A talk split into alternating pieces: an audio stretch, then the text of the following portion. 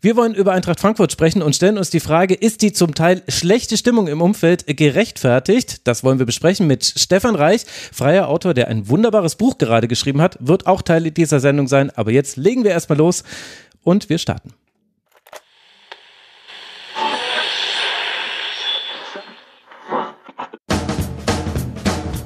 Heute im Rasenfunk.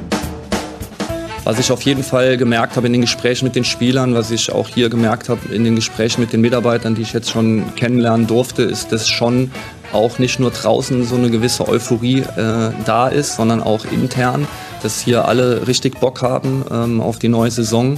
Das will ich sehen. Reißt euch mal zusammen, rennt mal rein in die Zweikämpfe, kämpft mal um einen Ball, schlagt den mal nach vorne, wirkt mal so einen Ball rein, irgendwie so ein bisschen Leidenschaft, was mir gefehlt hat. Die letzten fünf, sechs Spiele sitzt du einfach nur da und es ist so langweilig. Es ist so langweilig, sich dieses hin- und Hergeschiebe da in der Innenverteidigung anzugucken. Momentan ist die Eintracht so knietief im Dispo, was diese Spieler betrifft, dass es halt zu viel ist. Irgendwann ruft die Bank dich an und sagt, Digga, wann willst du dieses Konto ausgleichen? Weil du zahlst halt auch Zinsen da drauf. Und diese Zinsen sind halt die, dass du immer weiter verunsichert wirst und wirst und dass dieser Glaube irgendwann verloren geht. Alles zum letzten Bundesligaspieltag. Das waren in der Reihenfolge ihres Erscheinens. Dino Töppmöller noch vor der Saison, das war seine Antrittspressekonferenz und danach, ihr habt es sicherlich erkannt, Etienne Gardet von Bundesliga und Basti Red äh, hat er bei Fußball 2000 gesagt, sagt er aber eigentlich in jedem Format, in dem er auftritt. Und wir hören schon, Stefan, hier gehen die Meinungen auseinander. Erstmal schön, Absolut. dass du da bist und dann äh, lass doch mal damit starten. Ist es denn wirklich gerade so schlimm bei der Eintracht? Ja, vielen Dank für die Einladung. Ähm so schlimm kann es ja nicht sein, wenn man Tabellensechster ist, ne? Ähm, aber es ist tatsächlich, äh, muss ich sagen, eine erstaunlich schlechte Stimmung rund um den Verein. Ähm, also äh, egal mit wem man spricht, Freunde, Bekannte, Leute aus dem Umfeld. Es hat den gesamten Verein so ein bisschen so eine, so eine, so eine bleierne Schwere irgendwie erfasst. Äh, das würde man jetzt nicht vermuten, wenn man auf die Tabelle guckt, aber mhm. tatsächlich ähm, ist es schon so, dass die ja, spielerische, ich nenne es mal provokativ Armut der letzten Wochen so ein bisschen ihre Spuren hinterlassen hat. Ich glaube, das Problem ist, dass äh, der Anspruch ein anderer ist. A, nach der Pressekonferenz zum Antritt von Dino, Dino Topmüller, da haben wir ja gerade reingehört, da meinte er ja auch, äh, ne, wir wollen positive Troublemaker sein. Das finde ich schon mal eine Ansage. Wenn das dann bedeutet, dass, äh, wie Etienne sagt, dass man da die ganze Zeit den Ball hin und her schiebt, was auch nicht unbedingt falsch ist, äh, dann ist das natürlich, natürlich eine ziemliche Diskrepanz, die irgendwie den einen oder anderen Fan ein bisschen nervt. Ähm, und dann hast du jetzt natürlich auch noch ein äh, Transferfenster hinter dir, wo äh, ja echt große Namen gekommen sind und mhm. man jetzt einen Kader zur Verfügung hat, der aus meiner Sicht, also jetzt die Kalajdzic-Verletzung mal ausgeklammert, aber eigentlich nahezu perfekt ist. Ähm, und dann eben solche Vorstellungen kommen wie jetzt in gut Freiburg ging fast schon wieder, aber äh, das Spiel gegen Mainz oder Köln oder Darmstadt und so weiter, dann ist das eine ziemliche Diskrepanz eben zu dem, was quasi eigentlich möglich wäre. Und ich glaube, dass das aktuell viele Leute rund um die Eintracht äh, nicht ganz so gut schlucken können. Und wie ist es bei dir? ja, also äh, da holt er Tiefluft. oh also, äh, naja, es ist schon so, dass ähm, also bei mir ist es schon der äh, ähm, A, der Kader. Ich finde, mit dem Kader muss mehr drin sein, spielerisch. Ähm, du hast da Wahnsinns Fußballer. Ich würde auch sagen, dass das wahrscheinlich der beste Kader ist, den Eintracht Frankfurt überhaupt je hatte. Mhm. Wie gesagt, jetzt mit Kalajdzic, mit dem Kreuzbandriss, das ist natürlich ähm, jetzt schon auch wieder ein Minuspunkt dafür, so, aber jetzt bis zu der Ver Verletzung, also die ersten Rückrundenspiele war es schon so, dass ich das Gefühl hatte, okay, so ein Kader hat Eintracht Frankfurt wirklich noch nie gehabt. Mhm. Ähm, und dann eben aber diese, ähm, dann sieht man eben dagegen gespiegelt so diese Auftritte zum Beispiel gegen Mainz. Das Spiel war eine, wirklich eine absolute Frechheit. Und äh, ähm, auch das Spiel in Köln. War natürlich also ein 1-0-Sieg. Für alle, die sich nicht ja, erinnern, wir reden genau. hier natürlich über einen Sieg, ist klar. da reden wir natürlich über einen Absolute Frechheit. genau. So kann man sich nicht präsentieren. Nein, aber es war tatsächlich, also das, der, das Tor war echt ein Geschenk, ne, gegen Mainz. Der ist mhm. da so reingemurmelt worden irgendwie und ähm, das war eigentlich ein 0-0 und zwar der schlechteren Sorte äh, gegen einen Gegner, der wirklich auch echt nicht viel, das war noch vor dem Trainerwechsel, glaube ich, echt nicht viel zu bieten hatte. Äh, und da ist halt eben so eine Art Schieflage zwischen dem, was möglich wäre und dem, was aktuell gezeigt wird. Und was das Ganze noch absurder macht, ist eben, oder noch schwieriger zu greifen auch, ist, dass die tabellarische Situation sich eigentlich seit Wochen aber trotzdem nicht zum Schlechteren ver äh, verändert. Also man bleibt konstant Sechster, ohne dass man irgendwas macht.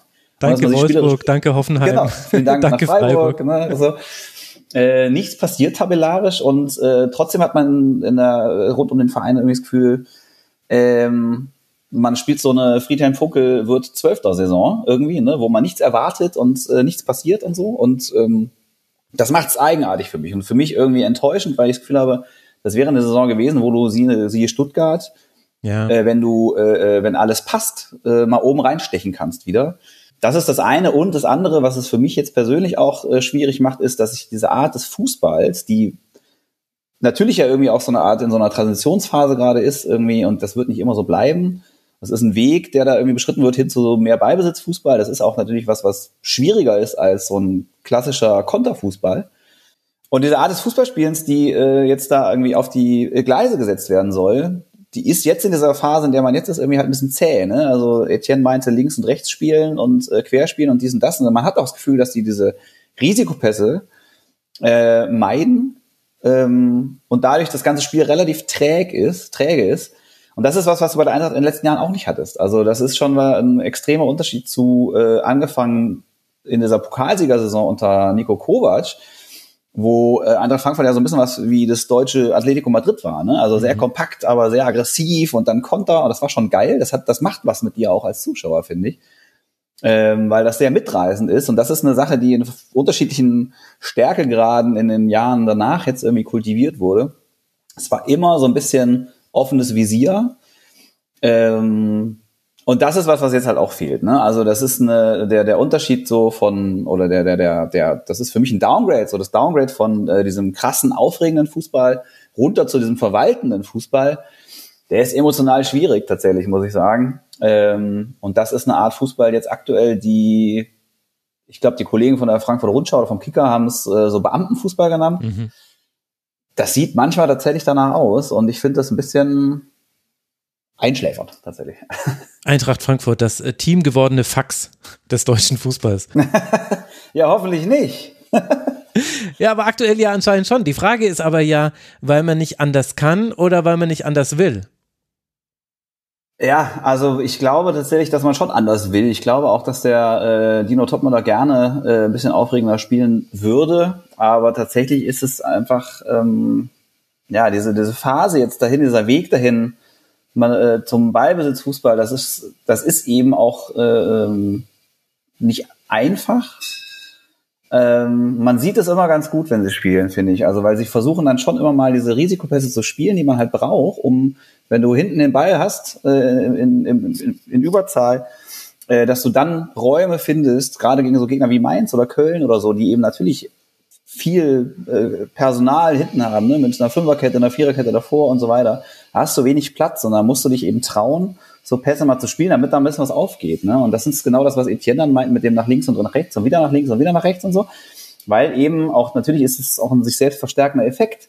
Äh, wenn das das erste Mal, das zweite Mal, das dritte Mal nicht klappt, dann machst du es beim vierten Mal, denkst du so, oh man, spiele ich doch lieber nach links zu, zum Pacho zurück oder so.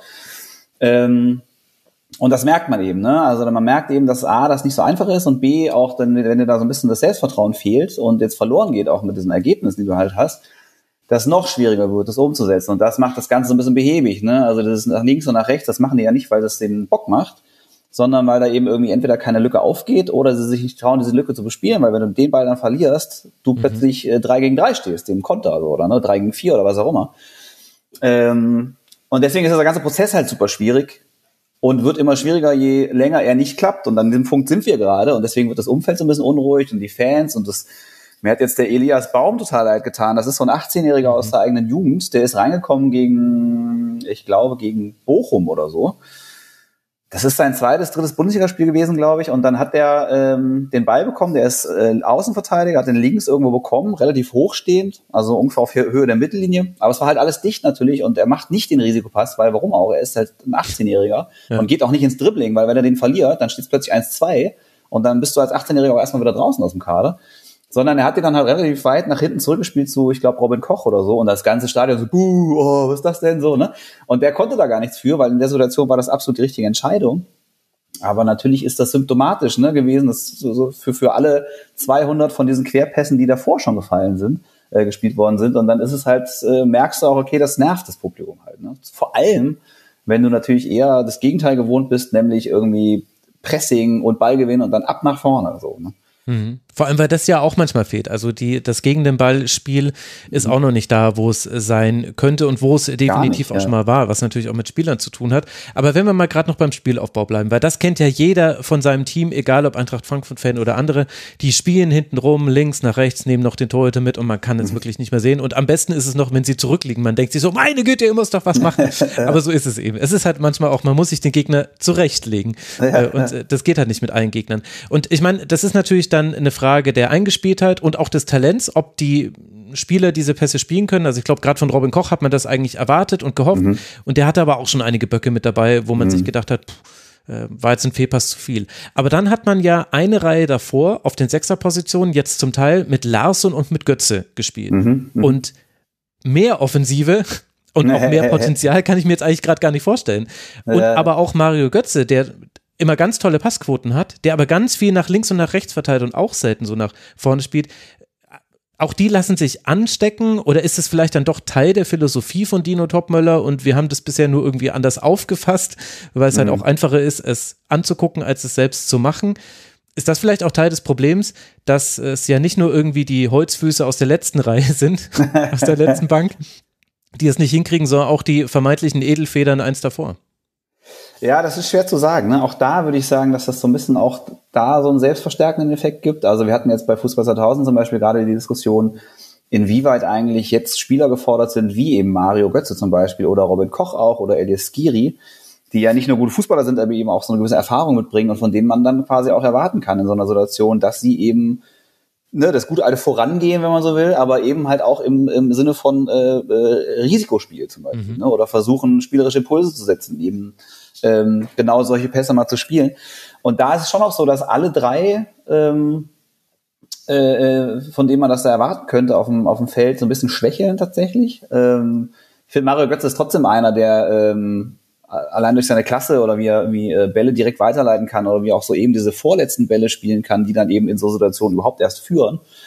Äh, den würde ich da fast noch mal rausnehmen, weil der in solchen Spielen eigentlich immer äh, oder weil der eigentlich in fast allen Spielen seine drei, vier Situationen hat, in denen er äh, so einen Impuls mal gibt irgendwie. Ne? Der ist trotzdem jetzt nicht der Mario Götze äh, von vor ein paar Jahren aktuell, das ist schon so.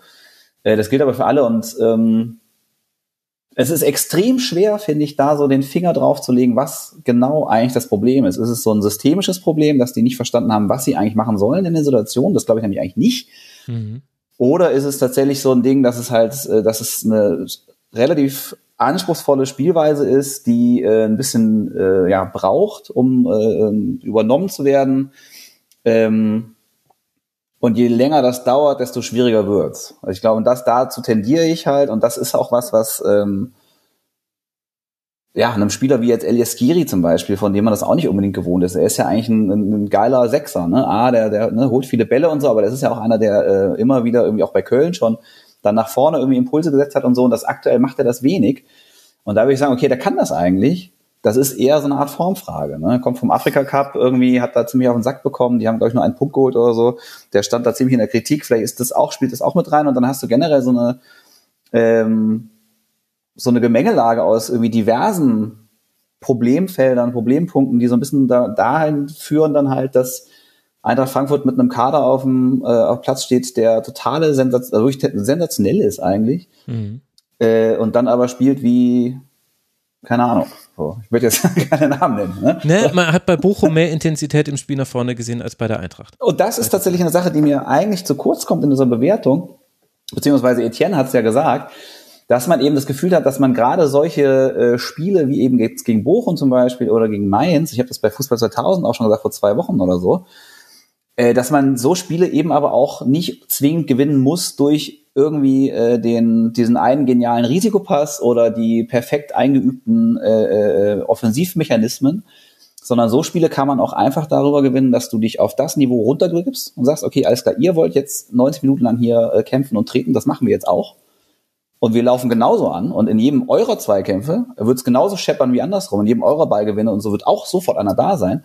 Äh, und dass du dir das Spiel über solche äh, Basics quasi, sagt, sagt äh, Markus Krösche immer dazu, Zweikampfverhalten, Intensität, äh, hohes Anlaufen, bitte, bitte, bitte, bitte, so, äh, dass du sehr so Spiele halt über diese Sachen halt äh, ähm, holen kannst. Und da verstehe ich nicht genau, warum ähm, das zu kurz kommt, weil das ist so eine Sache, die tatsächlich äh, ja ein bisschen verloren gegangen ist. Und das ist auch eine Sache, glaube ich, die die Leute nervt, weil Ja. es ist ja auch so ein, so ein klassischer das sagt man ja immer über Schalke und so, ne? Wenn da, da wird die Grätsche mehr gefeiert äh, wie äh, als als ein Tor so.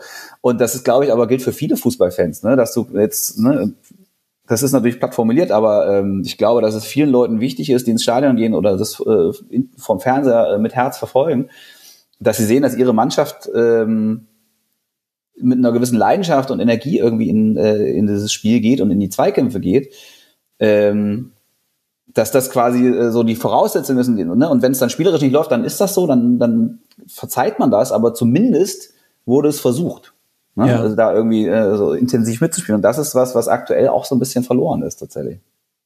Ja, vor allem, also da fand ich das Bochum-Spiel wirklich am interessantesten. Also es gab ja diverse interessante Spiele, Darmstadt auch 2-0 Führung noch hergegeben, auch gegen ein Team, was ehrlicherweise jetzt fußballerisch nicht so wahnsinnig viel kann, aber eben halt andere Tugenden ähm, mitgebracht hat. Aber bei Bochum fand ich am interessantesten, dass ich eigentlich schon fand, dass die Eintracht sich in gewissen Phasen auf dieses Spiel eingelassen hat, weil da gab es nämlich kein Mittelfeld. Es ging Chance hier, Chance da, Chance hier, Chance da. Mittelfeld komplett nicht mehr existent. Sie sind immer nur noch alle Ja. hin und her gerannt.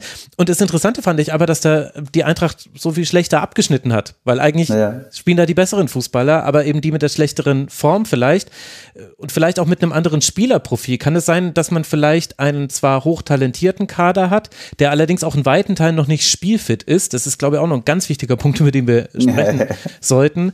Aber wenn ich mir eben so einen Ibimbe, einen Buter angucke, und das sind jetzt nur Beispiele, also da gibt's noch weitere Spiele für, also die stehen für mich ehrlich gesagt jetzt auch nicht dafür, dass die in einem Zweikampf mit Lucia sich nicht wegdrücken lassen wie Josua Kimmich. Ja, also Bochum, das Spiel, ähm, das stimmt. Da gab es eine Phase in der zweiten Halbzeit, wo man plötzlich das Gefühl hatte, dass da wieder so ein bisschen so eine Energie auf dem Feld ist. Und dann hörte das aber wieder auf. Und äh, du hast äh, ähm, das Spiel gegen Union Saint-Gilloise zum Beispiel, gegen Darmstadt, das hast du gerade angesprochen. Das sind alles Spiele, auch jetzt gegen Freiburg, da hast du dreimal geführt Ja. äh, in einem Auswärtsspiel. Und das sind alles Spiele gewesen, die hast du dir wieder wegnehmen lassen. Und eben weil, oder so kam es mir zumindest von außen vor, weil du eben nicht mit derselben Intensität und mit derselben Energie auf dem Platz standst in den Phasen, in den entscheidenden Phasen, äh, wie der Gegner. Also Darmstadt zum Beispiel, da hast du 60 Minuten lang ein fantastisches Auswärtsspiel gemacht, hast alles, in, hast alles im Griff. Und dann fangen die halt an, ein bisschen Druck aufzubauen und dann plötzlich kannst du dem nicht mehr so richtig entge ne, und nicht mehr so richtig entgegentreten. Und das kann, darf dir eigentlich nicht passieren als Eintracht Frankfurt oder generell als Verein, oder als, egal wer, das sollte dir nicht passieren. Du solltest ne, schon in der Lage sein, so ein 2 zu 0 zu verteidigen. Insgesamt halte ich die Mischung, was den Kader angeht, eigentlich für gut. Also du hast mit so einem LS Giri zum Beispiel, auch Ebimba hast du gerade genannt, den sehe ich eigentlich tatsächlich eher als so ein Spieler, der so eine Körperlichkeit mitbringt. ne? Der ist extrem dynamisch. Äh, Ich finde den sehr, ähm, der hat ein sehr energetisches Spiel, wenn man so will. Ähm, auch die Abwehr, also der William Pacho zum Beispiel, das ist schon auch echt eine ziemliche Maschine, so. Ähm, ja, schwer zu beurteilen. Also ich würde schon sagen, dass es eigentlich stimmt. Auch Mario Götze zum Beispiel, der hatte ja eigentlich in den letzten zwei Jahren oder im letzten Jahr hatte der echt sehr, sehr gute Zweikampfwerte auch und sehr gute Werte, was so die, die, ich glaube, der war, die hatte die meisten intensiven Läufe in der Liga sogar. Ne? Da hast du gesehen, okay, das ist halt, der läuft halt vorne die, die Leute an, so, ne? Und das ist ja schon, es muss ja nicht jedes Mal irgendwie total rasseln oder es muss nicht jedes Mal einer über die Bande fliegen. Aber dass du dir so ein Spiel holst, in dem du Leute konsequent anläufst, zum Beispiel. Ne? Wenn du merkst, okay, die haben jetzt Oberwasser, haben viel den Ball, dann musst du gucken, okay, jetzt, wie holen wir uns den wieder? Und wie holst du den wieder? Indem du jedem einzelnen Spieler auf die Füße steigst. Und wenn das bedeutet, dass du 10, 20 Meter sprinten musst, als Mario Götze, dann machst du das. Und so holst du dir, ne, das ist ja auch Intensität. Es geht ja nicht nur ums Knallen oder um Körperlichkeit, sondern eben auch, wie gehst du, wie stehst du auf dem Platz, wie gehst du dem Ball nach, dem Gegner nach und so weiter. Und da habe ich eigentlich nicht das Gefühl, dass es da an Leuten ma- mangelt. Es stimmt schon, das ist ein Kader, der viel äh, Talent hat, viele junge, äh, spielerisch gute Leute. Aber das muss sich ja auch nicht unbedingt ausschließen. Ne? Und ich glaube, es ist eher tatsächlich so eine, ich, jetzt hätte ich fast gesagt Mentalitätsfrage, aber das will ich eigentlich vermeiden. Ich weiß es nicht. Ey. Aber was glaubst du, wenn jetzt Dino Topmaler hier in der Runde säße? Was würde der denn dazu sagen? Und wie schaut er denn auf die aktuelle Situation? Ist es vielleicht auch eine Frage, wie wie die Kommunikation funktioniert. Also, dass vielleicht der Unmut auch deswegen so groß ist, weil man das Gefühl hat, also A, es verändert sich jetzt schon seit längerem nichts, irgendwie bleibt die Eintracht so auf der Stelle, obwohl man jetzt diese tollen Neuverpflichtungen hatte. Und B, man ärgert sich ja als Fan nochmal doppelt, wenn man das Gefühl hat, der Verein sieht es eigentlich gerade anders. Oder die entscheidenden Figuren im Verein. Ja, und das tut er auch. Also, ähm, er hat jetzt in vielen Interviews nach diesen Spielen, die man auch einfach aus der Hand gegeben hat, er hat schon gesagt, dann, ne, da ärgern wir uns und so, aber er betont immer, okay, das ist ein Prozess und er braucht Zeit und so weiter. Markus Krösche hingegen sagt ganz oft so Dinge, wie, wie, wie ich sie gerade gesagt habe, nämlich äh, da fehlt es an den Basics, äh, Zweikampfführung stimmt nicht und so weiter und so fort. Das darf nicht passieren, dass man sich so ein Spiel aus der Hand. Also da sehe ich schon so eine gewisse Diskrepanz zwischen den beiden. Äh, Dino Topmüller fordert auf jeden Fall weiterhin äh, Geduld ein. Und er hat auch nicht Unrecht in dem Sinne, als dass es schon wieder ein extremer Umbruch war. Ja. Äh, das ist ja quasi bei der Eintracht mittlerweile Jahr für Jahr vor äh, so. Da muss man sich auch mal die Frage stellen, äh, inwieweit das gesund ist für so ein ähm, für so einen Verein, wenn da jedes Jahr, ich glaube dieses Jahr waren es oder diese Saison waren es insgesamt dann 18 Transfers oder so. Mhm. Du hast im letzten Sommer die mit Lindström, Kamada und äh, Kolomoani hast du die drei besten Scorer verloren ähm, die, ich glaube, für mehr als die Hälfte aller Tore überhaupt verantwortlich waren oder so. Äh, also da ist jedes Jahr quasi eine riesige Delle drin. Und natürlich ist das undankbar für einen jungen Trainer, der äh, dann äh, seine erste Cheftrainerstation hat, äh, mit einem Kader zu arbeiten, der äh, neu zusammengekommen ist, schon wieder. Auf der anderen Seite bin ich die Entschuldigung so langsam auch ein bisschen leid, muss ich sagen, weil das äh, ähm, im, in der Hinrunde schon so war, dass das ein unrunder Kader war. Ne? Da gab es keinen klassischen Mittelstürmer durch den späten Kolomboani-Abgang. Dann ist es natürlich auch schwierig. Aber wir haben jetzt halt auch den 22. Spieltag, glaube ich. 21., 22. Ne? Also irgendwann ist auch so ein Umbruch mal bewältigt, zumal du ja einen Spieler mal, äh, klingt doof, aber äh, Spieler hast, die, ähm, die absolut Qualität haben. Und ähm, natürlich aber wie viele von denen, die Qualität haben, Entschuldigung, können ja. schon jetzt über 90 Minuten durchspielen und das auch in englischen Wochen? Weil ist das nicht auch Teil der Wahrheit, dass ja. du halt mit Etikette jemanden hast, der ist super, aber der hat gerade genauso gut Luft wie wir zwei. Na gut, wir zwei haben zwei Minuten Luft, ja. er hat für 20 Minuten Luft. Du hast mit Donny van de Beek jemanden, der einen wirklich zum Träumen bringt, wo du dann aber auch siehst, ach, ah, oh, okay, also so gut hm. lief anscheinend das Spielersatztraining bei United jetzt nicht. Und so kannst du ja noch weitere Namen nennen. Ja.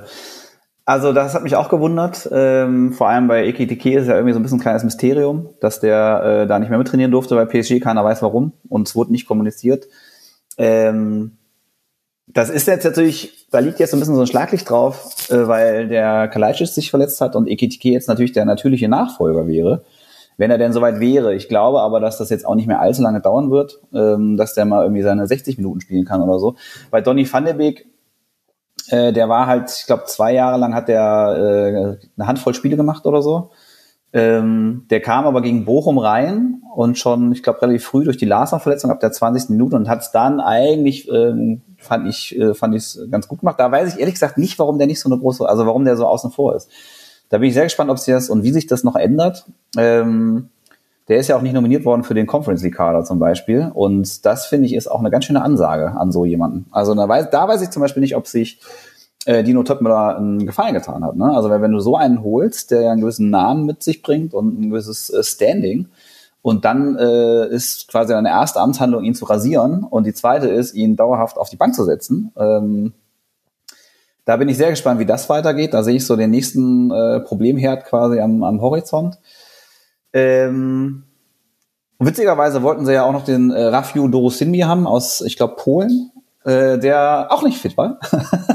Ist der also nicht durch den Medizincheck gefallen? Ja, genau, der war, ja. schon beim Medizincheck und dann war, war, aber tatsächlich war nichts verletzt oder so, sondern es waren einfach die Fitnesswerte, wenn ich mich nicht irre. Ähm, der hat vielleicht so viel Luft wie wir beide. ähm, Vielleicht steht das, äh, ist das mittlerweile Anforderung an die Scouting-Abteilung der Eintracht, dass die Leute äh, unfit sein müssen oder so. Ich weiß es nicht. Aber es ist ich auf mein, jeden Fall. Es war ja bei Kalajdzic sogar auch so. Kalajdzic spielt sein erstes Spiel äh, und äh, lässt sich dann nach 60 Minuten auswechseln und äh, sagt dann danach den wunderschönen Satz, äh, da haben die Hamstrings haben gepfiffen. ja, genau. Also ein bisschen ja. gehört das auch dazu. Also man muss es jetzt nicht problematisieren. Du kannst Spielpraxis durch nichts ersetzen. Es ist genau. Es ist ein wir haben da auch gestern bei Fußball 2000 drüber geredet und es war extrem schwer, ähm, so den einen Grund rauszupicken, warum es nicht läuft. Den gibt's nicht, sondern es ist, glaube ich, so eine Art ähm, Verkettung unglücklicher Umstände. So, also du hast fünf, sechs, sieben, acht, neun kleinere Problemchen, die insgesamt eben ergeben, dass dieser Verein gerade das, was er eigentlich auf die Straße bringen könnte, nicht auf die Spra Straße bringt. Äh, und diese äh, die Neuverpflichtungen, die unfit sind, äh, das ist ein kleiner Aspekt davon, glaube ich, bei Kalajdzic. Der hat ja, der war ja auch wieder im Mannschaftstraining, der hat ja auch seine Einsätze gehabt dann bei Wolverhampton. Das waren nicht viele, aber er hat sie gehabt. Der kam aber aus einer lang, sehr langen Verletzung. Ne? Und ähm, da hätte ich jetzt aber schon gedacht, das dauert wahrscheinlich nicht mehr allzu lange, bis der für 90 Minuten fit ist. Der hatte auch schon ein paar Spiele, wo er dann irgendwie in der 75., 80. rausging, glaube ich.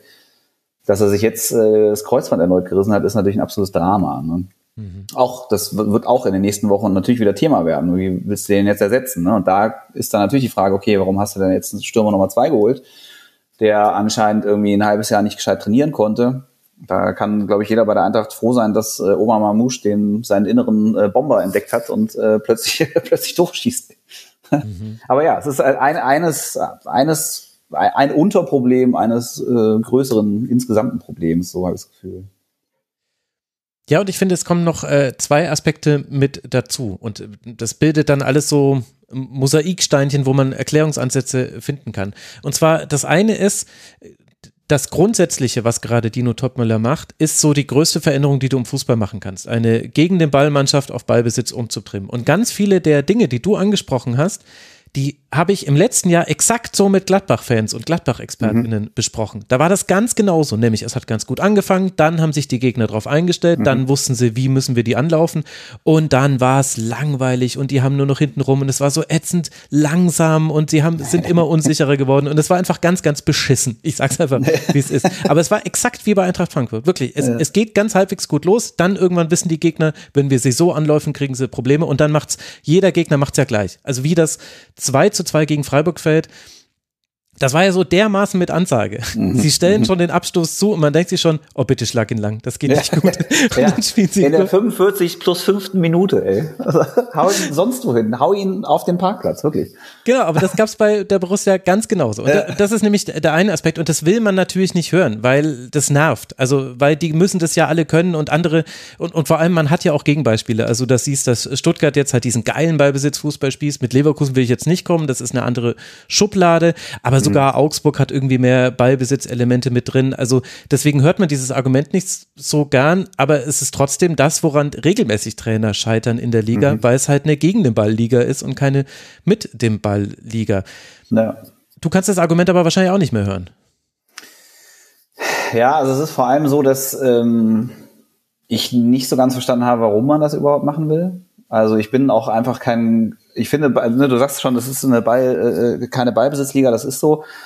Äh, ich bin auch jetzt nicht so der ähm, Ballbesitz-Fußball-Fan tatsächlich, sondern ich finde es schon, ich mag so dieses, dieses, diese Umschaltsituation, dieses Konterspiel, ne, Ball erobern und zack, ab nach vorne. Das finde ich geil. Äh, und das hat gut funktioniert in den letzten Jahren bei der Eintracht. Das muss man schon sagen. Und ich verstehe nicht so genau. Also klar, man kann sagen, okay, das ist so die natürliche Weiterentwicklung, wenn du äh, äh, eine Art Spitzenteam werden möchtest und so. Ich finde aber, das kannst du auch, äh, kannst du auch oben andocken und wahrscheinlich besser sogar, wenn du das, äh, wenn du das bei äh, dem äh, bei so Konterfußball oder gegen den Ball Fußball quasi äh, belässt. Also ich habe nicht ganz von Anfang an nicht so richtig verstanden, warum man das machen möchte. Ähm, und ich, wie gesagt, fremdel jetzt schon auch sehr mit dieser Umstellung. Das muss ich schon sagen. Also ich finde das wesentlich. Ja. Kann es vielleicht damit zusammenhängen, dass man in der letzten Saison äh, lag man zehnmal zurück und zweimal konnte man noch gewinnen? Hm. Weil das ist ja eigentlich das, wo du Ballbesitz Fußball also jedes Team braucht Ballbesitzfußball, nämlich dann, immer dann, wenn es 0 zu 1 steht. Ja. Weil dann die wenigsten Gegner sagen, so, wir machen das jetzt weiter hoch, sondern die allermeisten Gegner sagen in der Bundesliga, im Grunde reicht uns das schon. Alles, was jetzt noch kommt, ist Bonus. Wir warten erstmal hier hinten auf euch. Und ich hatte das Gefühl, dass das schon Teil der Probleme bei der Eintracht war, und zwar nicht nur unter Olli Glasner, sondern auch schon unter Adi Hütter. Und dass du dann eben sagst, naja, ähm, in Rückstand geraten kann man immer mal wieder. Wir brauchen dieses Element und deswegen, ja, vielleicht überbetont man es ein bisschen, aber es ist halt mhm. auch eine wichtige Komponente. Ja, und spricht auch nichts dagegen, das zu können, tatsächlich, aber so diese klare ähm, eindeutige Ausrichtung oder dieser klassische oder dieser krasse Wechsel, den du gerade machst, ähm, warum? Also du könntest ja auch, könntest es ja auch äh, kombinieren. Spricht ja auch nichts dagegen, dass du ähm, Beibesitz-Fußballelemente eben genau dann in solchen Situationen parat hast, aber dein eigentliches Spiel erstmal das bleibt, was es die letzten Jahre war, nämlich irgendwie ein hohes Anlaufen, versuchen den Ball zu gewinnen und dann ab. Ja, man kann Ähm, ja auch über lange Bälle ins Angriffsdrittel kommen. So hat es ja Bochum gemacht. Das fand ich ganz interessant. Ja. Die Eintracht versucht immer, sich rauszuspielen und schiebt dann von links nach rechts. Und äh, Bochum schiebt, also verschiebt nur so lange, bis Manuel Riemann den langen Ball schlagen kann. Der kommt auch in der Regel an. Und dann sind sie im Angriffsdrittel und dann ist es ja ein komplett anderes Spiel. Wenn du hoch angelaufen wirst, äh, ist es ein komplett anderes Spiel, als wenn du in der gegnerischen Hälfte bist. Ja, das war in, in, der, in der Hinrunde, das hat mich dann irre gemacht, wenn dann irgendwann äh, so lange kombiniert wurde, bis Kevin Trapp den Ball hatte und der den dann halt nach vorne schlagen musste. Ins Aus. Genau, und dann steht da aber auch niemand, weißt du, weil du hast ja keinen Mittelstürmer gehabt. Und dann, äh, ne, so das, also das ist das auch, alles das ist so ein bisschen, es ist äh, nicht Fisch, nicht Fleisch gerade bei der Eintracht. Ne? Und ähm, ich würde mir wünschen, dass ähm, man wieder intensiver spielt und auch immer ver versucht, wieder mehr über das, auch wenn man sich zum Beispiel das Spiel gegen Bayern München anguckt, natürlich ist das was anderes, weil die ja ständig den Ball haben. Ähm, aber da sind alle fünf, ich glaube wirklich alle fünf Tore natürlich aus so ähm, äh, aus so Balleroberungen im Mittelfeld, ne? Aus, aus so, so klassische irgendwie, du läufst an, presst den Gegner, der macht einen Fehler, du hast einen Ball und dann äh, acht 1,8 Sekunden später liegt der Ball im Tor. Weißt du, das ist geil, das hat in den letzten Jahren gut funktioniert. Ähm, das ist natürlich, äh, ich weiß nicht, wahrscheinlich ist es auch so, dass bei der Eintracht irgendwie in den letzten Jahren sich der Kader so verstärkt hat, dass jetzt naturgemäß, das wird auch ständig gesagt von irgendwie Markus Kröscher und so weiter, äh, dass die Gegner jetzt ganz anders nach Frankfurt kommen und so und sich natürlich alle erstmal hinten reinstellen, dann musst du natürlich zwangsläufig dir irgendwas einfallen lassen. Das ist schon so. Weiß ich nicht, vielleicht bin ich auch einfach ungeduldig. Vielleicht braucht es einfach noch ein bisschen, dass dieser Prozess äh, schneller geht. Auf der anderen Seite, ich meine, in welcher Rasanz sich Stuttgart Ja. dahin entwickelt hat. Ich das meine, ist ein jetzt- Extrembeispiel. Perfekter Ja, Saisonstart. Ja, äh, es klappt, ja, du hast einen mitspielenden. Torhüter, der fährt, fährt der Eintracht ganz extrem. Ich habe ganz oft an diesen Ramay-Transfer gedacht. Und ich weiß es natürlich nicht, weil ich habe ihn nie spielen sehen. Aber da haben ja alle so gedacht, hä, was, der schafft es irgendwie, den Ersatztorhüter für 5 Millionen zu Ajax zu verkaufen. Welch Genie bist du? Und jetzt habe ich die ganze Zeit Angst, dass ich irgendwann mal Clips aus der Eredivisie sehe und der spielt und ist der mitspielende Torhüter, den die Eintracht gerade bräuchte. Und man denkt sich so, oh Gott, was haben wir getan? Also, ich habe den immer nur in meinem Training gesehen oder in Testspielen und da hatte der eigentlich jedes Mal ziemlich einen Bock drin. Deswegen war ich auch Team so, oh wow, 5 Millionen für den, so was, hä? Ähm, ja, Ja, aber ich finde, das ist schon ein Punkt. Also ich finde, dass dieser, das wird nämlich oft unterbetont. Also Ballbesitz, Fußball, das ist inzwischen ja fast schon eine Floskel geworden. Aber gucken wir uns doch mal alle Team an, die gerade einen guten Ballbesitz, Fußball spielen, die das zuletzt nicht konnten. Du hast Leverkusen, das sind die einzigen, die keinen haben, der kein Torhüter, der den Ja, Ball am Fuß haben kann. Deswegen machst du da nämlich die. Dreierkette. Aber dann hast du Stuttgart mit Nübel und du hast Augsburg mit Damen. Und beide machen es so, wenn sie hart gepresst werden, immer Torhüter raus, Innenverteidiger ganz breit links und rechts Mhm. und so dann die Überzahl, weil dann kannst du nicht endlos gepresst werden, weil dann immer, du bist ja immer in Überzahl im Aufbau. Und das ist schon ein Element, was der Eintracht fehlt. ja und, das fehlt der Eintracht total, weil die Eintracht diese Überzahl eben schafft, indem die Außenverteidiger ein bisschen weiter nach hinten kommen und dann, äh, oder die Schienenspieler und dann fehlt dir halt vorne natürlich einer. Und das ist halt extrem wichtig, dass du da vorne dann in diesem ganzen zugestellten äh, äh, Defensivverbund von, was ich meins, äh, Bochum, wem auch immer, äh, dass du da eine zusätzliche Anspielstation hast. Und wenn du die nicht hast, wird halt schwierig.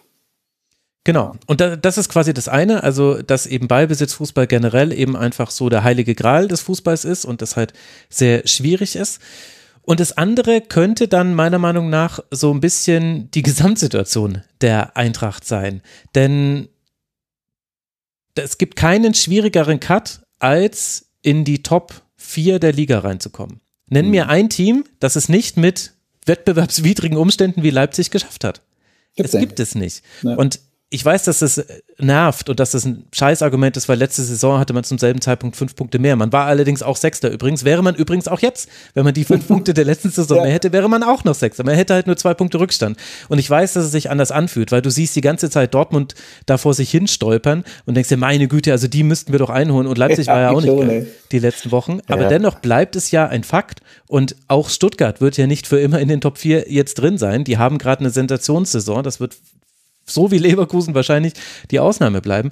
Aber das ist die eine Sache, die niemand geschafft hat in den letzten 20 Jahren, weiß jetzt gerade nicht. Na gut, Schalke ist irgendwann rausgefallen, dann kam Leipzig dafür rein. Ja, das dürfte Ja. eigentlich dann gewesen sein. Wolfsburg hat mal kurz oben mit, aber Ja, nicht aber das so kann man ja auch nicht. nachhaltig so. nehmen. Das war, Na, genau, ja. eine Saison, so, so wie die Eintracht das vielleicht auch mal für eine Saison schaffen könnte. Na, Und also das vielleicht Teil des Frustes, also es ist natürlich total gerechtfertigt, auch sich darüber zu ärgern, aber dass es halt eher ein Systemfehler ist, dass jemand wie die Eintracht es eigentlich fast gar nicht reinschaffen kann in die Top. Es ist, es ist exakt so. Ich habe gerade, ähm, da habt ihr gerade für die Zeit drüber geschrieben. Wir haben da so eine Kolumne äh, bei Zeit am Wochenende, Grünfläche heißt die.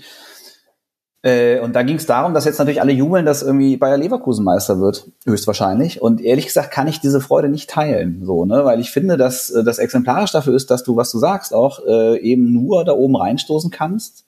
Also das ist im Jahre 2024 und eigentlich seit dem Jahre 2015 oder so nur noch möglich ist, deutscher Meister zu werden, wenn du ähm, finanziell äh, äh, ja andere Mittel hast oder Mittel hast, die du nicht sehr genau, wenn du die, die du quasi nicht selber erwirtschaften musst in dem Sinne. Also wir hatten seit 2012 äh, ernsthaft natürlich Dortmund, die jedes Jahr in die Champions League aber kommen und das ist ja auch dann so eine Geld, äh, so ein Perpetuum mobile quasi, wenn du da einmal ein paar Jahre in, in Folge drin warst. Ähm, dann hast du Leipzig, äh, wo ja klar ist, wo die Kohle herkommt. Dann hattest du Wolfsburg kurz, die äh, Pokalsieger waren und dann mal Vizemeister, ich glaube 2015, 16 oder sowas. Ähm, und dieses System ist scheiße. Das ist nicht, das ist kein Wettbewerb mehr. Du kannst nicht, äh, du kannst nicht sagen, okay, wir haben, äh, oder du kannst nicht, ich verstehe nicht, warum so viele Leute damit auch okay sind. Dass du sagst, okay, du gehst in jede neue Saison, das ist klar, Bayern werden wahrscheinlich Meister. So, in neun von zehn Fällen. Und dann hast du eine Handvoll von, oder nicht mal eine Handvoll, oder hast du Dortmund als zweiten quasi, und dann hast du eine Handvoll von Vereinen, die äh, äh, diversen, äh, also entweder einem Marketingzweck unterliegen oder was weiß ich, ne, ähm, äh, von, von, von Bayer gepampert werden oder so weiter und so weiter. Und die können dann eventuell noch mal in einer guten Saison irgendwie oben andocken und Meister werden. Und der Rest muss gucken. Also wir hatten jetzt äh, seit, seit ein paar Jahren, äh, haben wir, in den letzten paar Jahren haben wir immer mal wieder Saisons gehabt, wo dann in den letzten äh, zwei, drei Spielen von Sky in der Konferenz hochgejazzt wurde der Abstiegskampf. Weil es oben, Ja. oben halt um nichts mehr ging, natürlich so, ne? Und ich, das, das, das will mir nicht in den Kopf, warum wir das alle so akzeptiert haben. Und der andere Frankfurt ist jetzt genau an dieser Schwelle, dass du eigentlich seit Jahren aus, aus dir selbst heraus äh, äh, dich extrem verbessert hast. Also wenn man guckt, was hier 2016 noch am Start war, als ähm, Freddy Bobic anfing, der hatte 2,7 Millionen Euro äh, äh, zur Verfügung für Transfers. Und äh, äh, ähm, acht Jahre später hast du A, A Pokal, den Pokal geholt und die, die Europa League, verkaufst Leute für 100 Millionen Euro, hast einen Umsatz, der irgendwie, keine Ahnung, jetzt in irgendeiner komischen äh, ähm, Top 20 äh, des internationalen Fußballs taucht jetzt plötzlich die Eintracht auf, was den Umsatz angeht. Oder so. Ich so, hey, war das irgendwie ein Schreibfehler oder so? Keine Ahnung. Ne? Aber diese Entwicklung ist super krass. Aber selbst die kommt jetzt an so eine gläserne Decke, glaube ich. Ne? Und da äh, ist schon klar, äh, Bayern und Dortmund holst du eh nicht äh, äh, du hast auch nicht die, wirst auch niemals die Mittel haben wie Leipzig oder, oder die Mittel haben wie äh, Wolfsburg oder Leverkusen und du kannst dich äh, ähm, auf den Kopf stellen. Du wirst wahrscheinlich nie wieder deutscher Meister werden. Weißt du, und äh, Leute wie, äh, wie wir äh, oder auch die Generation äh, nach uns noch, die sind halt groß geworden in dem Wissen. Ich weiß noch irgendwie meine, meine erste Bundesliga-Saison, die ich wirklich, wirklich bewusst erlebt habe. Das war die Saison 91, 92, wo äh, Frankfurt äh, am Ende ja verkackt hat, aber da hätten Meister werden können. Am letzten Spieltag noch Dortmund, Stuttgart ähm, und, und, und die Eintracht. Dann hattest du, genau, und dann hattest du ähm, im Verlauf der Saison aber noch, ich meine, Werder hätte Meister werden können, Lautern war im Jahr davor Meister, die Bayern eh, ne? Also da hast du einen Pool von sechs, sieben, acht Vereinen, wo es okay, wo, wo es absolut äh, äh, im Rahmen des Möglichen gewesen wäre, wenn die Meister gewonnen wären in der Saison. Und das ist ein Punkt, von dem wir so unfassbar entfernt sind mittlerweile. Der wird nie wiederkommen. Ne? Jetzt äh, kamen die Umsatzzahlen oder die, nee, das war der Personalaufwand, ne? wo Bayern München, keine Ahnung, 300 irgendwas Millionen, dann 120 Millionen Euro Abstand zu Dortmund, die wiederum irgendwie 50 Millionen Abstand zu Leipzig und dann guckst du da so als, und ich meine, die Eintracht hat, hat die Personalkosten auch hochgejazzt ohne Ja, ja, Ende voll. mittlerweile. Also da, da wird mir richtig schwindelig, ne? Äh, und dann ist aber trotzdem klar, dass wenn du nur sechs, ein Sechstel von dem für Personal ausgeben kannst, äh, wie es die Bayern können, dann wirst du die auch nicht kriegen. Und Dortmund auch nicht. Und das gilt ja nicht nur für die Eintracht, sondern das gilt auch für Vereine wie Gladbach und von diesen ganzen abgestürzten Clubs wie irgendwie im, dem HSV oder Schalke oder wie auch immer. Wollen wir gar nicht anfangen. Jetzt am Wochenende war tatsächlich, und das führt natürlich auch dazu, dass A, die Liga langweilig ist ähm, und dass äh, ja, das, ja, dass das Interesse irgendwie einfach nachlässt. Also warum sollte man einen Wettbewerb verfolgen, der keiner mehr ist? Ne? Ja, Weiß ich meine, ob die Liga als langweilig ist, äh, ist, glaube ich, diese Saison eine schlechte, schlechte Ausnahme, weil immer, wenn die Bayern stolpern, ist es super lustig und interessant. Ja, immerhin das. Ja. Das muss man sagen. Und ich meine, äh, das hat ja auch dazu geführt, das ist ganz lustig, weil wir haben quasi dieselbe Diskussion habe ich mit Basti geführt im Dezember, aber genau aus der anderen Richtung kommt. Weil da habe ich, äh, da gab es gerade die neuen Zahlen und da war eben neues Rohergebnis 310 Millionen, also die 300 Millionen geknackt. Personalaufwand war mein Platz 5 und wird ungefähr da liegen. Und dann war eigentlich das, was wir da besprochen hatten, eigentlich muss man jetzt immer in den Top 6 landen, als Eintracht Frankfurt zumindest von dem, was man kann. Und jetzt kommen wir quasi gerade aus der anderen Richtung, dass wir sagen, es ist so super frustrierend, dass man über Platz 6 nicht hinauskommt oder zumindest nicht in die Top 4 reinkommt. Ja, wir haben tatsächlich, äh, da, da äh, sind Basti und ich, wir reden auch immer mal wieder drüber. Und wir meinen das, wir meinen schon dasselbe. Ne? Also ähm, du musst jetzt prinzipiell mit dem Aufwand das, und die Entwicklung dieses Vereins ist unglaublich. Ne? Also und das ist auch exemplarisch dafür, wie das, wie gut es auch äh, passieren äh, oder wie gut es auch äh, laufen kann, wenn du äh, äh, ähm, aus dir heraus quasi ohne irgendwie externe Mittel gut arbeitest. Weil das ist ja letztlich das, was passiert ist hier seit ein paar Jahren. Und das ist ja auch was, was irgendwie, keine Ahnung, in Gladbach passieren könnte oder in Köln oder was auch immer, bei strukturell vergleichbaren Vereinen. Also es gibt schon die Möglichkeit als Verein so zu wachsen, wie es die Eintracht jetzt getan hat in den letzten Jahren. Aber diese Entwicklung ist eben, die hat eine gläserne Decke und an die stößt, glaube ich, die Eintracht jetzt gerade. Und es kann schon sein, dass du irgendwie ähm, mal in die oberen vier rutscht oder so oder jetzt wie letztes Jahr mal Champions League spielst, aber solange du das nicht jedes Jahr machst, so wie Dortmund, oder solange du nicht einen externen Geldgeber hast, wie äh, Leipzig oder so, wird es schwierig, da immer weiter zu wachsen, glaube ich. Und deswegen ist diese Grenze erreicht. Ob das jetzt dazu beiträgt, um mal die Schleife zurückzumachen, ob das jetzt dazu beiträgt, dass die Leute deswegen irgendwie ähm, so ein bisschen frustriert sind hier im Umfeld, das weiß ich ehrlich gesagt aber nicht. Ja, also meine persönliche Erfahrung, ich habe ja viel mit Bayern-Fans äh, zu tun und äh, war ja Das tut mir leid. äh, äh, genauso nette Menschen wie Ja, äh, ich du weiß, und ich ich, aber, aber anderer Blick auf den Fußball. Und, äh, und, und das glaube ich nämlich auch bei der Eintracht äh, bemerken zu können, so im ganz Kleinen schon ein bisschen. Äh, bei der Eintracht ist es die Conference League und die Europa League. Wenn du sie regelmäßig spielst, kickt die Vorrunde nicht mehr. Und bei Bayern Mhm. ist es halt dasselbe mit der Champions League. Und was aber immer kickt, ist die Bundesliga. Die Bundesliga ist das, wo du, wo du richtig abgehst, wenn du auf Platz zwei stehst, wenn du siehst, geil, die haben wieder verloren, jetzt können wir, also die Bundesliga zieht immer, weiß nicht, ob das Sozialisation ist oder ob es am Wettbewerb liegt und weil man auch die Gegner besser kennt, aber spiel regelmäßig Europapokal und ist es so, würdest du mir zustimmen, dass man selbst bei der Eintracht so im leise schon merkt, Conference League holt jetzt auch nicht mehr jeden so ins richtige Euphorie-Level rein? Das ist so, aber das liegt eher am Wettbewerb, finde ich. Also ich habe hier in vielen Gesprächen und so, ähm, das sehe ich bei, also ich persönlich habe auch keine hohe Meinung vom, von der Conference League. Ich finde, das ist so ein sehr ausgedachter Cup irgendwie für die kleinen Verbände, damit die irgendwie ein bisschen ruhig gestellt werden irgendwie und in größeren und nicht an größeren Reformen irgendwie mal äh, geschraubt wird, die es eigentlich benötigen würde. Ähm, das ist das und ich glaube, dass das viele halt auch merken, ne? dass sie merken, okay, das ist ein bisschen so ein Gnadenbrot, äh, so, so ein Cup für halt die Kleinen äh, und, und der ist relativ artifiziell, das ist vielleicht in 30, 40 Jahren anders oder so.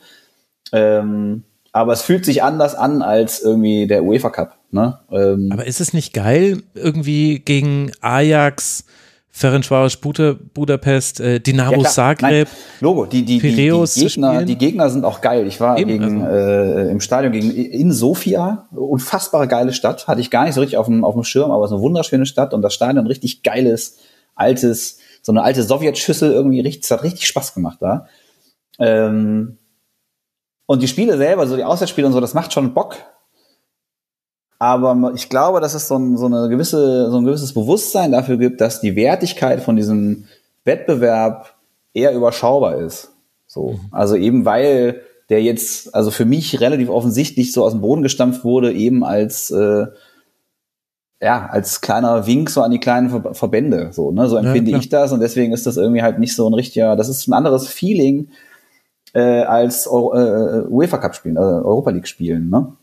Wo du schon irgendwie weißt, okay, alles klar, geil, das ist der UEFA Cup, so, ne? Da geht's richtig um was. Wenn du das Ding irgendwann mal gewinnen könntest, weißt du, in die Luft halten könntest, so wie geil wäre das denn?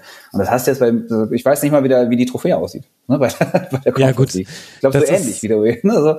also, also das, das ist eher so das Ding, dass ich merke, dass es so, so eine so eine leichte Skepsis, glaube ich, gibt, diesem Wettbewerb gegenüber, den Gegnern und so weiter nicht gegenüber. Mhm.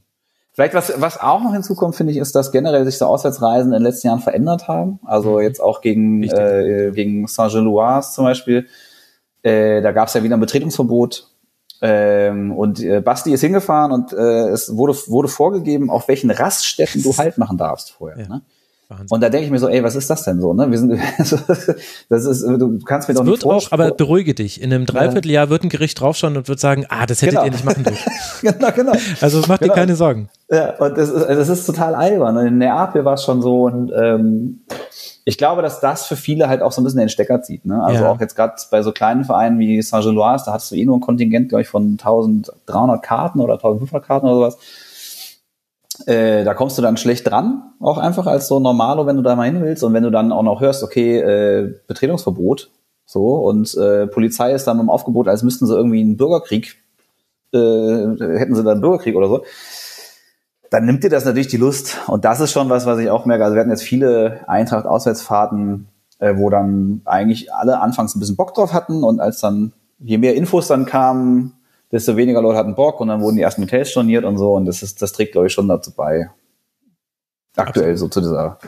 Und ich Aber das geht wahrscheinlich allen so, ne?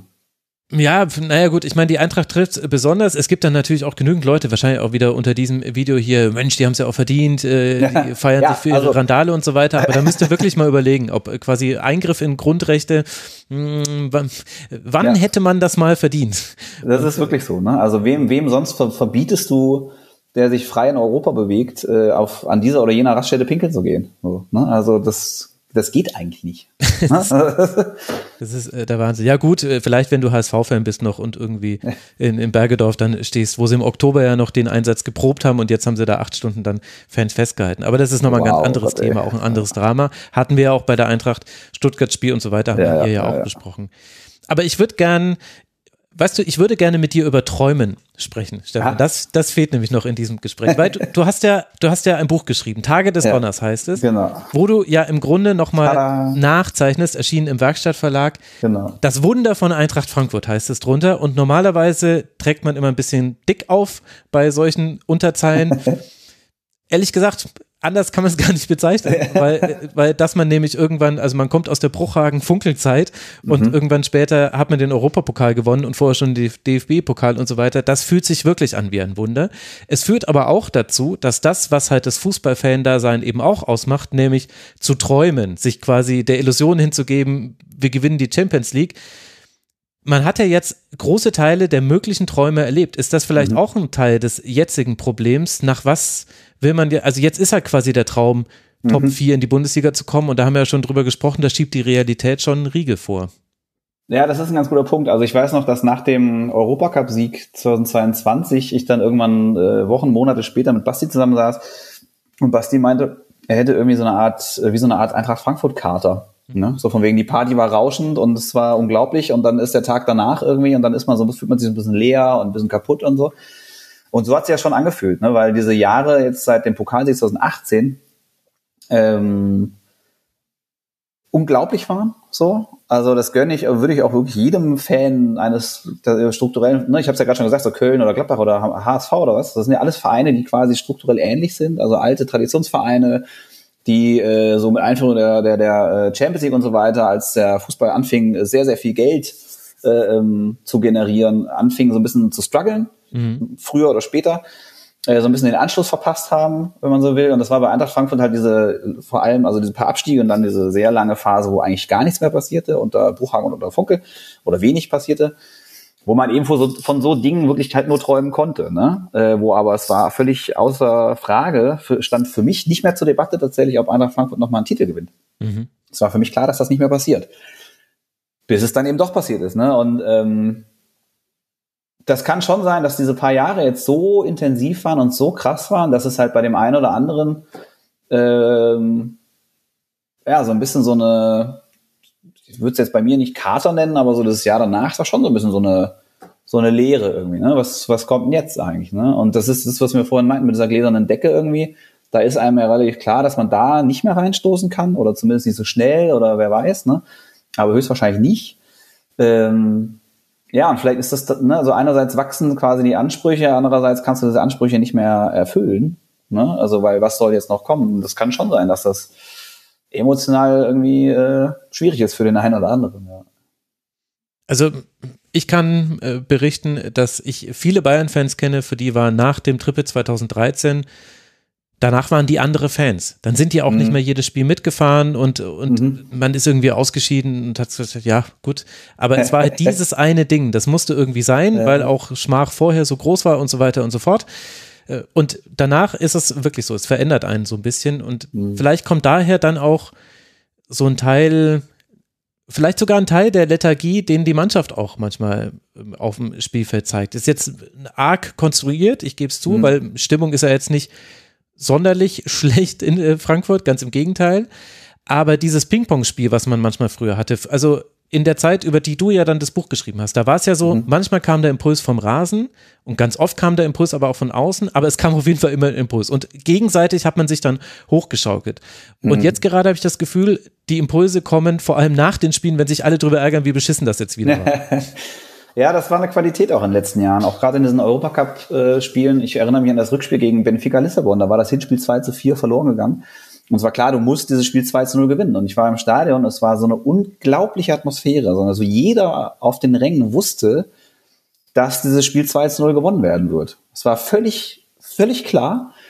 Aber es war auch klar, dass man quasi äh, Teil davon ist, ne? dass man quasi daran teilhaben kann, dass man irgendwie, äh, ne, auch wenn das wahrscheinlich Schwachsinn ist, aber dass man quasi seinen Teil dazu beiträgt, dass Sebastian Rode in der, ich glaube, 80. Minute oder so dann 2 zu 0 macht. Ne? Das war ein unfassbar elektrisierender Abend. Da hat man schon das Gefühl, okay, das ist so eine Einheit. Ne? Habe ich auch in dem Buch irgendwie, äh, habe ich darüber auch geschrieben, ne? dass man das Gefühl hat, äh, dieses, dieses, äh, diese, diese Floskel, das heißt in einem, in einem äh, Song von der Eintracht, äh, wir schenken euch eure, unsere Herzen und ihr schenkt uns den Sieg.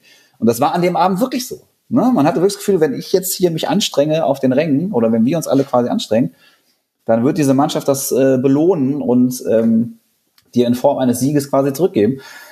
Äh, das ist was, was jetzt aktuell, aber das ist eben auch diese Art und Weise des Fußballs, glaube ich, das aktuell nicht, nee, nicht so richtig stattfindet, weil dieser Funke nicht rüberspringt, weder von der einen von der anderen Seite. Und ich glaube auch schon, das hast du gegen Bochum zum Beispiel gesehen, in diesen 10, 15, 20 Minuten in der zweiten Halbzeit, wo es plötzlich ein bisschen mit offenem Visier war, da war das Publikum sofort da. Und ja. da hat man schon das Gefühl, okay, das ist nicht ganz weg, es ist nur gerade aktuell ein bisschen schwierig, ähm, diesen Funken so entstehen zu lassen irgendwie. Aber er ist, er ist schon noch da.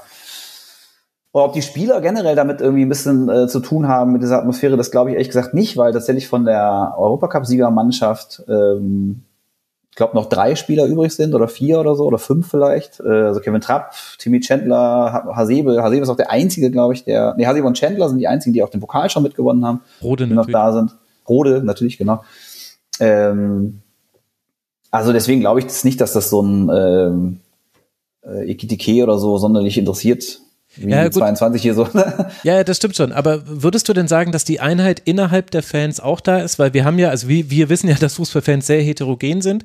Und mhm. ich finde es schon interessant, also die, die Szene Eintracht Frankfurt, die hat schon immer ihr eigenes Ding gemacht aber ein bisschen irritiert es mich dann doch, dass äh, alle gegen Investoren zum Beispiel mhm. Protestieren. Äh, auch der SC Freiburg, immer Oliver Lecky sehr hart kritisiert wurde von den Kurillos und anderen äh, mhm. Ultragruppierungen, weil er im Pro-Investor war. Und bei Eintracht Frankfurt haben wir mit Axel Hellmann jemand, der quasi auch Pro-Investor war, das ganz eindeutig nach vorne getrieben hat. Und da gibt es so eine zumindest für mich nach außen hin wahrnehmbare Ruhe. Kann das vielleicht mhm. auch sein, dass es einfach noch so Nebenthemen gibt, die ja auch manchmal nicht so greifend sind, die aber dann dafür führen, dass sich vielleicht auch innerhalb der Stadions verschiedene, also ist, dass es nicht mehr so Hand in Hand geht? Mhm. Oh, das ist für mich schwer zu beurteilen tatsächlich. Also ich, bei dieser Investorensache, das wundert mich auch ein bisschen. Ich habe äh, gehört, dass es da diverse Gespräche gab von Axel Hellmann, der proaktiv quasi auf die Fans zugegangen ist, um denen zu erklären, worum es da geht. Ne? Mhm. Letztlich, das ist ja auch was, was jetzt irgendwie immer mal wieder kritisiert wird, dass, äh, ich weiß gar nicht, wer es gesagt hat, jetzt im Sportstudio, die, wissen gar nicht, warum, äh, wogegen sie protestieren. Aber, ne? Keine Ahnung. Ne? Aber auf jeden Fall war da auf jeden Fall ein Dialog, warum. Warte, ich halte mal kurz Markus Babbel dazu, der ist Experte, ja. der wird uns das nochmal erklären. okay. Und ähm, äh, was soll ich sagen? Genau, also ich finde es auch ein bisschen äh, die machen schon, die kochen ihr eigenes Süppchen auf jeden Fall. Ne? Das ist auch traditionell so. Ähm, warum sie jetzt ausgerechnet da sich äh, zurückhalten, weiß ich ehrlich gesagt nicht. Und ob es irgendwie Dissonanzen gibt innerhalb der Fanszene, ich, da bin ich nicht so nah dran tatsächlich. Das kann ich nicht so richtig sagen. Und was es aber ja auf jeden Fall nicht mehr gibt, ist äh, die eine einende Figur. Und Mhm. das war ja im Zweifel dann immer nicht Axel Hellmann, sondern Peter Fischer. Wir sprechen jetzt quasi in der Nach-Peter Fischer-Zeit. Magst du noch Mhm. kurz ein paar Worte dazu verlieren? Wer ist sein Nachfolger und was glaubst du, wird es mit diesem Verein machen? Denn ich vermute, auch in deinem Buch wird Peter Fischer keine untergeordnete Rolle gespielt haben. Er ist jetzt nicht ähm, so eine ganz prominente Figur. Er war jetzt in den letzten Jahren schon ähm, extrem präsent und das ist auch sein eigenes, also äh, das Ding ist, er kommt, sein, sein, seine, sein Abschied kam zu spät fürs Buch. So, das war quasi schon, äh, war schon im Druck so oder beim Verlag irgendwie und deswegen, ich habe dann, ich habe einen, ich wollte gerade sagen Nachruf, oh Gott, ich habe einen Text geschrieben zu ihm, ne, zu seinem Abschied, jetzt mehrere auch, zwei glaube ich. Äh, die waren aber für das Buch kamen die zu spät. Ähm, das große Vermächtnis von ihm wird eben sein, dieses, äh, diese gesellschaftspolitische Kontur, die er dem Verein gegeben hat, die ich extrem wichtig finde. Finde, Fußballvereine sind viel mehr als einfach Sportvereine, sondern das sind wirklich so, ähm, das, oder können es im besten Falle, können das so, ähm, ja, so Orte sein, an denen man sich trifft, so Dinge, auf die man sich beruft, die, die einem Werte vermitteln und irgendwie eine Art ähm, Kompass sein können für einen selber auch, die, äh, wo gewisse Dinge vorgelebt werden, die äh, für das generelle Zusammenleben wichtig sind. Und da hat Peter Fischer genau verstanden, was das sein kann äh, und wie wichtig das auch ist. Ne? Also, dass du als Verein mit mittlerweile, ich glaube, 130.000 Mitgliedern äh, so klar gesellschaftspolitische Stellung beziehst und immer wieder sagst, und du hast es auf dem, auf dem, äh, auf dem Shirt, ne, Nazis raus, dass du das immer wieder sagst, als Chef von so einem großen Verein, dass du auch in seiner eigenen Derbheit natürlich ne, äh, immer wieder dagegen äh, Position beziehst. Bei der allerersten Gedenkveranstaltung für die Opfer von dem rassistischen Anschlag in Hanau war er sofort da, stand auf der Bühne, hat eine Rede gehalten. Ähm, und sowas ist, macht was mit einem Verein, finde ich. Ne? Also da kann man als, als Fan stolz drauf sein und vor allem hat es halt auch eine wichtige Signalwirkung an Leute, die eventuell nicht ganz so entschieden sind, ob das so richtig ist, Nazis raus oder nicht, weißt du, so, sondern äh, ne, wo vielleicht nicht so ein ganz klares politisches, äh, so eine ganz klare politische Kontur vielleicht schon da ist oder was auch immer. Ja, auch für, für, für junge Heranwachsende zum Beispiel.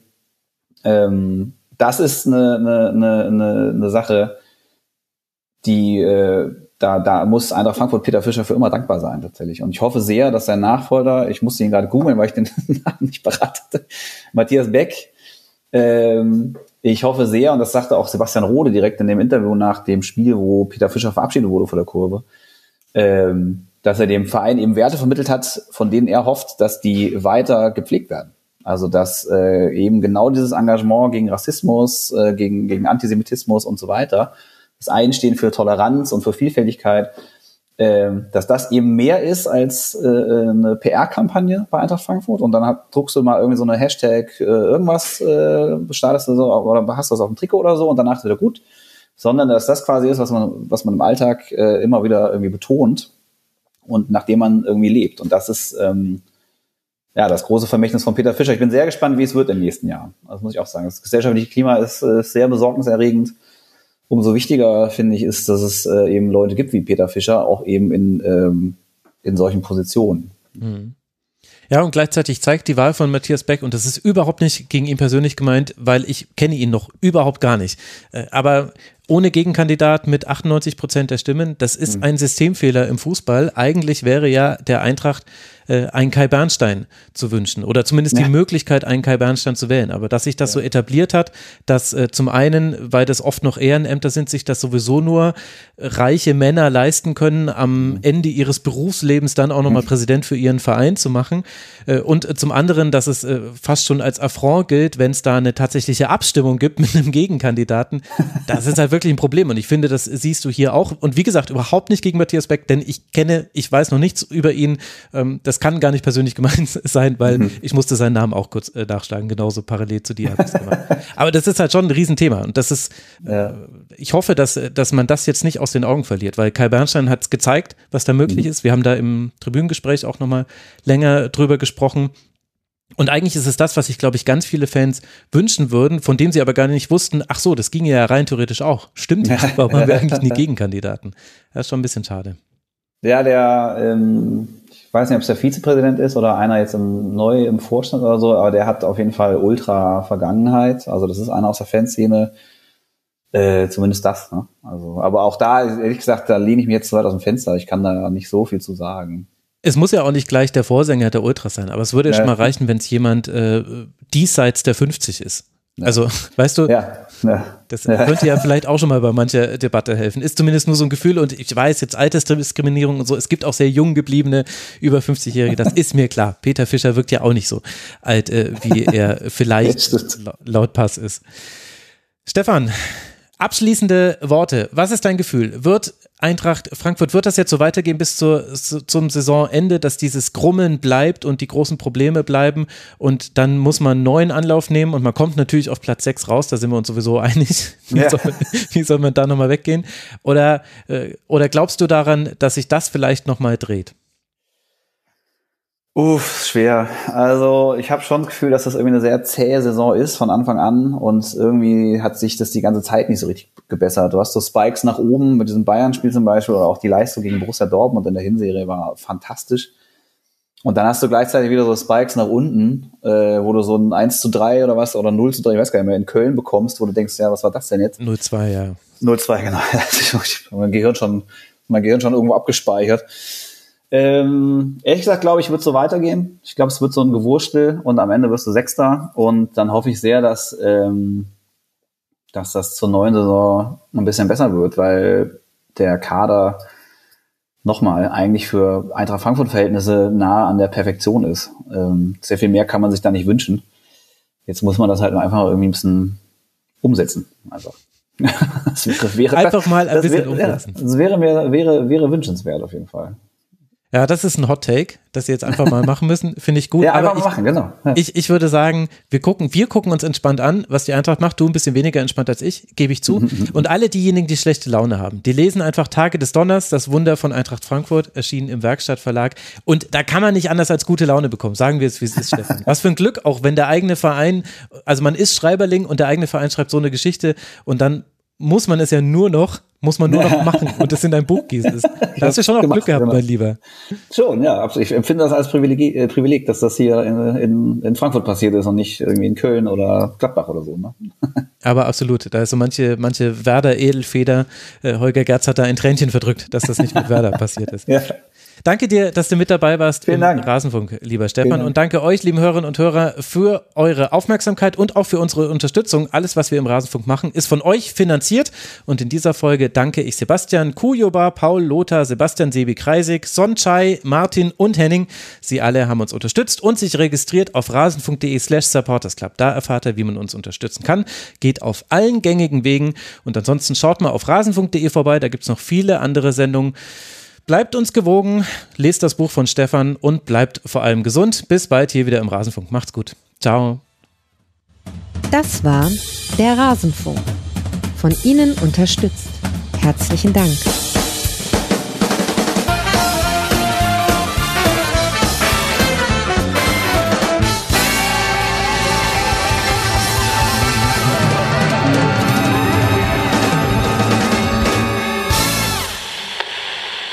Bei anderen sprießen die Gehälter, bei uns nur der Rasen.